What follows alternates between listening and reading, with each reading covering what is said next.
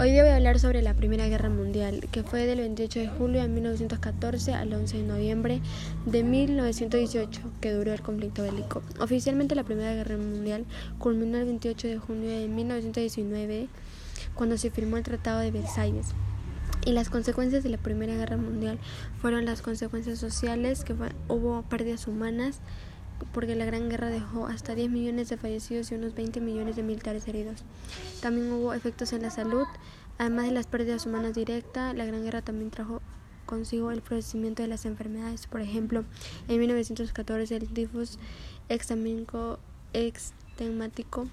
epidemio eh, transferido por los piojos mató a 200.000 personas en Serbia, mientras que en Rusia resultaron afectados 25 millones de personas por el mismo padecimiento. También hubo la pérdida de una generación completa.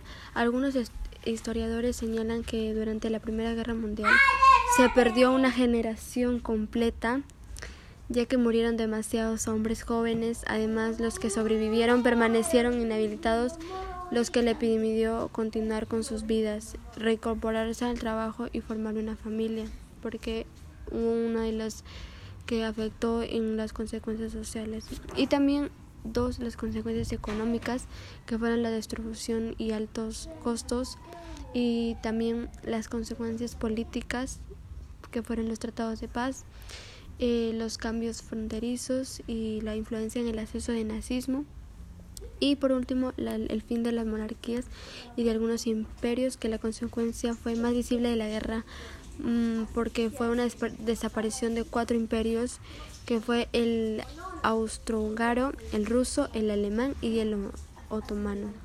Este fenómeno también dio paso a la creación de nuevas naciones, así como también permitió la recuperación de la independencia de otros. Gracias, eso fue todo.